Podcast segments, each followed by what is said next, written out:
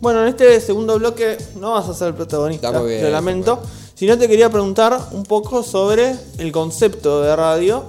Vamos a arrancar por el lado más polémico, porque viste que, que la picaste el otro día en Twitter, que te pueden seguir en De Chiach. De Chiach, De en como Twitter. en inglés de C H I A C C H de Chiach. ¿Cómo me complicaba, boludo? Era fácil.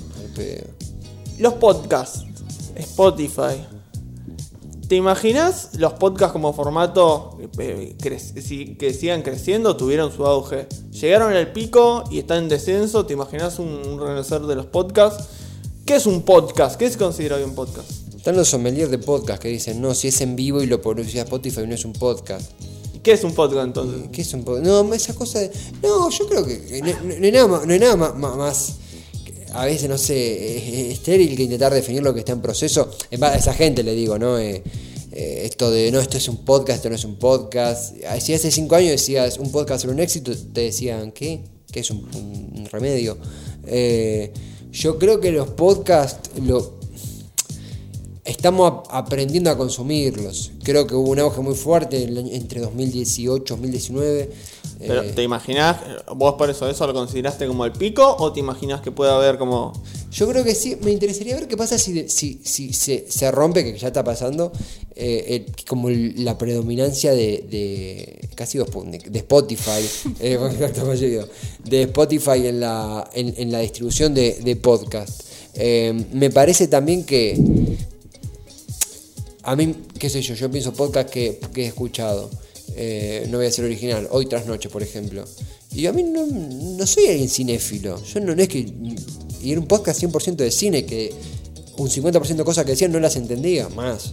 ¿Por qué? Y porque me gustaba la dinámica. Me parece que, que se trata de elaborar eso, la dinámica y de entender el podcast a veces como ver en diferido, escuchar en diferido ciertos segmentos del programa de radio que bien puede ser podcasteable. ¿Para qué vas a grabar dos veces la misma cosa? Claro, claro. No tiene sentido. Igual, digamos, también los podcasts tienen un- una dinámica en el relato un poco diferente, si nos queremos poner más técnicos. Digamos. Bueno, en principio no tienen música, no tienen tanto, no deberían tenerla. En segundo lugar, tienen una forma de hablar y una dinámica que en la radio no está. En la radio estás al aire, de No. nosotros ah, dependés de tiempos y de cosas que no existen. O sea, a mí cuando me preguntaban, bueno, ¿y cuánto tiene que durar un podcast? Incluso en radios que he trabajado, ¿cuánto tiene que durar un podcast para que sea escuchable? Y no sé, podcasts de 20 minutos que están buenísimos y podcasts de 2 horas que están buenísimos. Es que es muy, es muy ambigua la línea porque no sé, vamos con un youtuber que conocemos todos, todas, todos. Eh, Damián Cook.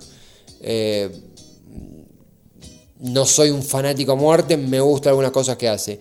Y yo muy rara vez me, me- me pongo a ver el video. Yo por ahí me juego un, un FIFA y me lo, pongo, me lo pongo en sonido. ¿Eso es un podcast? No, es un video que está viendo el sonido. Eh, o mismo con programas políticos, me pongo una nota, no sé, cualquier cosa, capaz te veo, no sé, la nota de Novarecio con Aníbal Fernández, qué sé yo. Y, es hermoso, eh, las entrevistas de Aníbal Fernández no es santo de mi devoción, pero qué lindo que es escuchar a Aníbal. Fernández olvidar a alguien. te entretiene, te entretiene, o, o me acuerdo que vi, no sé, el, el otro día me, bastante con la de Novarecio que estaba, Slotoviazda, la última nota que da, con Tenenbaum. Y eso vos lo consumís como un podcast. Y yo me los puse a escuchar en mientras eh, leía para la fago, mientras resumía.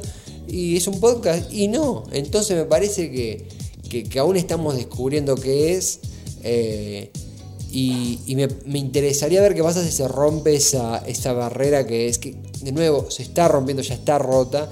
Creo que, falta un poblarla más, que es lo que eh, lo, fuera de Spotify, que sí, que ahora como que está medio flogélico en los podcasts. No, ahí ahí lo que hay que decir es, eh, ya poniendo en términos técnicos un poco informativos, porque no dejamos la red no deja de ser servicio, hay un proceso que está en la que se está metiendo hace un par de meses Spotify, que es el mismo proceso que llevan a cabo todas las empresas grandes multinacionales, que es yo dejo crecer este mercado, en este caso el mercado de, los podcasts, pero podría ser cualquier otro mercado funciona igual. Cuando veo cómo funciona la demanda, yo genero productos específicos para esa demanda y empiezo a correr del algoritmo los productos ajenos. Pasa incluso con Amazon. Amazon o Mercado Libre. Mercado Libre dejó correr el algoritmo todo el tiempo. Se dio cuenta cuáles eran los nichos que vendían más y se puso a producir para esos clientes. Con Spotify pasa lo mismo. Ahora estamos viendo podcast eh, oficial de Spotify que tiene un montón de reproducciones porque claro, ya tenían exactamente el producto que necesitaba la gente. Sí, sí, sí. Es el, el sueño húmedo de cualquier capitalista. Totalmente, totalmente. Y, y, y también me, me parece que, que más que consumidor de formato, me gusta consumir conversaciones en diferentes momentos. Eh, me gusta la entrevista por YouTube, me puede gustar una entrevista en radio en vivo, agarrarla, me puede gustar una entrevista en, en podcast me puede gustar una entrevista eh, eh, escrita, en, en- en diario. Eh, me parece que, que eso es lo que, lo que me sucede eh, a mí. Eh, claro que igual yo soy un pésimo consumidor, de hecho me, me cuesta mucho... No, una estupidez, ¿no? Pero me cuesta mucho sentarme a ver una serie. Por eso estoy viendo Orange is the New Black. Al margen de que se te rompe la compu, pero. Se me rompió la compu y la tele. La tele le tengo más fe que se arregle, la compu le tengo menos fe. Le- tengo una compu de escritorio, que, que es la que uso para laburar. eh, pero tenía una laptop que muy, muy, muy, muy básica, que me veía las pelis ahí y se rompió, quiero ver si lo puedo salvar. Pero no, no, nu- nunca, nunca fui un buen consumidor, fue muy irregular. Estoy viendo una serie que fue furor hace 10 años. Sí, sí, sí. Y, y por el otro lado, la radio en vivo. ¿Te imaginas? O sea, por ejemplo, ahora nosotros estamos saliendo en una radio online. Sí. ¿Te imaginas eh, la muerte final de la radio por antena? Sí. Tipo que un día digan, che, este es el último día de la AM, por ejemplo, la FM le podemos dar un par de años. Che, hoy se termina la AM. Gaby está gritando un no y está entrando en llanto pensando en la posibilidad de la muerte de la AM. Acá tenemos la resistencia armada de la M. No, yo. Eh, que. ja, es- es- tiendo a va a depender mucho de los límites. Eh, no se me ocurre un programa que pone un programa de San Francisco Solano. eh, que de repente quiere expandir sus horizontes y va por internet. De repente pega una buena, una buena programación, empieza a ser escuchado y de repente uno empieza a, empieza a burlar las distancias. Hace 10 años escuchó una radio online por un celular, era mucho más complicado que No, ahora. imposible. En algunos casos impensado. Eh, incluso decía que bueno, solamente teniendo la aplicación se va a poder. Y no, no podés. no. O estaba el momento en que te- tenías 63 aplicaciones por cada radio que querías escuchar. Después aparecieron las aplicadores, eh, aplicaciones instaladores como Mi Radio, donde tenés la biblioteca de radio completa. A mí me pasa más, la duda me resulta más por el lado de, de- ahora que yo es la primera vez que estoy haciendo radio por streaming, y yo digo, ¿esto es radio? Sí, pues, tranquilamente lo puede ser. Estamos hablando de la radio con imagen. Con imagen. Lo que pasa con Urbana Play, lo que pasa con Vorterix y lo que pasa con Cítrica. Y que de hecho, mirá dónde los puse, ¿no? No, muy bien, está muy bien, está muy bien. Pero este, eh, en- de nuevo, no por ser cipayo, pero eh, hay un conductor en Estados Unidos que se llama Howard, Howard Stern, que es, de nuevo, eh, es esos hombres de orquesta que te hablan de política o serio, te hablan de sexo serio, te hablan de que ayer se comió una empanada, empanada un hot dog serio, te crea un ambiente y el tipo, bueno, el tipo pues eh, tiene un perfil que, que a los ojos de hoy sería bastante reprobado, pero más allá de eso, lo del formato que él hace, él hace el show de Howard Stern y el tipo está él en un escritorio con un micrófono. Y habla y tiene su columnita y ta, ta, ta. Eso se hacía en, en el 90 arrancó eso. Acá recién lo estamos incorporando todo. A mí me, me sucede que creo que vamos a tener que renunciar a las pretensiones con el rostro. Yo creo que esta cosa de, bueno, yo tengo solamente mi voz, puedo estar relajado de cara y te puedo hablar y te hago una compañía. Ahora, cuando estamos haciendo esto en streaming, hay un montón de cosas faciales que incorporamos y hay un montón de cosas que creo que podemos ya ir renunciando. Por ejemplo, eh, no me parece una falta de respeto si, si estamos en el aire, un momento yo checo el celular todo, sabe que si estoy en el columnista estoy una hora con el celular en la mano, sí es una falta de respeto.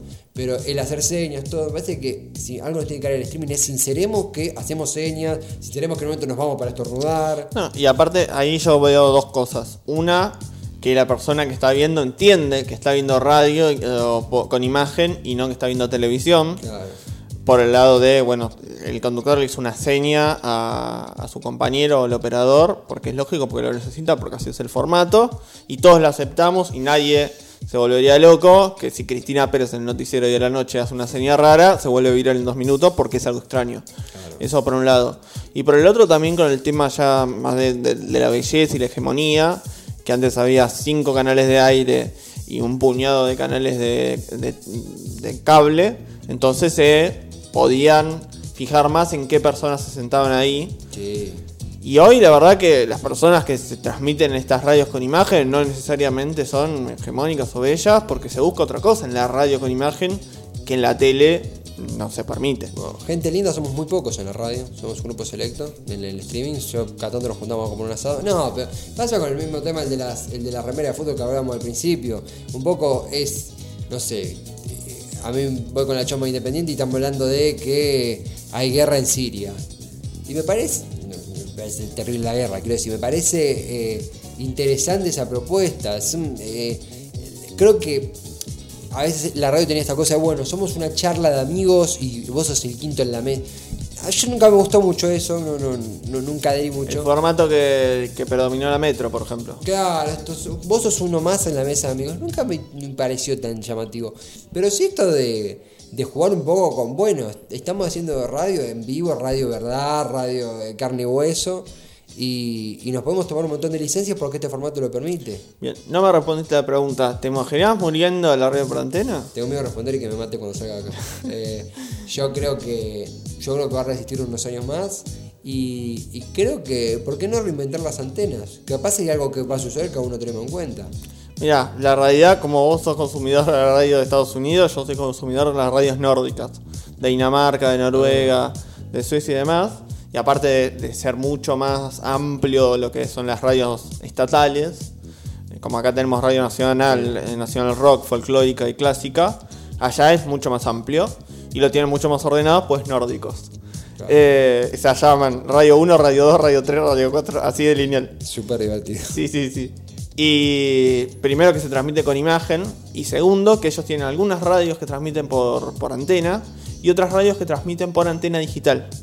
Lo que nosotros hoy conocemos como la TDA, que lo usamos solo para la televisión, Sí. que llegó cuando el kirchnerismo floreció, que se repartían los, los decodificadores y demás. Bueno, por las mismas antenas se puede emitir radio. Y que vos levantes de radios digitales, o sea, de, de aparatos de radio digital, levantes señales de radio digital. Y que se transmita por ahí. Y la calidad es mayor a la del FM, te imaginarás. Me parece bellísimo. Creo que es el futuro. El tema es que si eso no, no penetró en la televisión, que es donde hoy está la guita, en la radio, que es donde se está sacando guita, no sé cuánto puede funcionar. Yo me, me ojalá así sea porque creo que es una forma de revitalizar algo que no tiene por qué morir. Eh, falta una, democratiza- una democratización de medios en general, eso obviamente creo que lo reivindicamos a diario, pero pero me, me interesaría ver, me interesaría ver el- el- ese factor nórdico incorporado acá, la verdad que sí. Sí, y nórdico y de, de otras partes. Porque aparte también tiene que ver con varias cosas. Por ejemplo, allá los autos ya vienen en el estéreo. Que tenés AM, FM, digital. Están pidiendo mucho, hay que ir paso a paso. No, paso pero eso es lo que te permite también desde la industria decir, eh, che, bueno, yo puedo apostar a invertir en que mi radio, soy, no sé, Vorterix, poner por, por una de las radios que más guita maneja hoy en día, o, no sé, Radio Mitre, una de las radios más escuchadas del país, lamentablemente. Eh, a mucho a mi pesar. Decir, che, ponemos guita, ¿por qué? Porque te- me garantizo que tengo 100.000 autos girando en la calle, que en el estéreo, si giran la palanquita, me escuchan en digital y me escuchan mejor. Que es lo mismo que sucedió hace un par de años en el kirchnerismo. Se repartieron un montón de codificadores para decirle a los canales de televisión, che, tenés 3 millones de codificadores en las casas de los argentinos, tenés una justificación por la cual apostar a que tu canal también salga por la televisión digital abierta. Claro, claro, capto, capto, capto. Me, me, me diste una esperanza con esto. Desconocía el, el- el factor nórdico, me diste una esperanza. Creo que esa es mi respuesta. No, y, y tienen un montón. este, Después te voy, a, te voy a pasar para que te metas para que veas cómo transmiten con imagen. Bien. Es raro cómo transmiten. Son como círculos, con mesas circulares, con cabinas como si fuera un ciber. Sí, Perdón. no te lo Cabina como si fuera un ciber y en cada cabinita tienen, pero eh, tienen la consola y la compu. Entonces, cada cualquiera puede operar, ¿entendés? Se deciden quién opera finalmente, pero cualquiera como puede operar, Ruleta rusa de operación. más o menos. No. y que tienen diferentes imágenes que apuntan, las divisiones terminan a una altura razonable y ellos están como en banquetas altas, entonces se ven por arriba de la división, como si la división estaría a la altura del micrófono, estoy Sí. señalando un micrófono por- para la gente que escucha, y entonces se ven, y uno opera, claramente, uno es el que lleva la operación, y las cámaras están alrededor, y como los ven apuntando, yo nunca entendí si tiene un operador de cámaras o si las cámaras van azarosamente saltando, o si se guían por quien habla, la viste, está configurado para el que el micrófono que habla apunte el micrófono a ese micrófono. Eso es lo que tengo que develar todavía, tengo que aprender un poco de Danies para, Para robar la idea y llevarla a Argentina. Claramente. Muy bien, por favor. Lo vamos a hacer. Contá conmigo, sí, sí, sí. Perfecto. Por favor.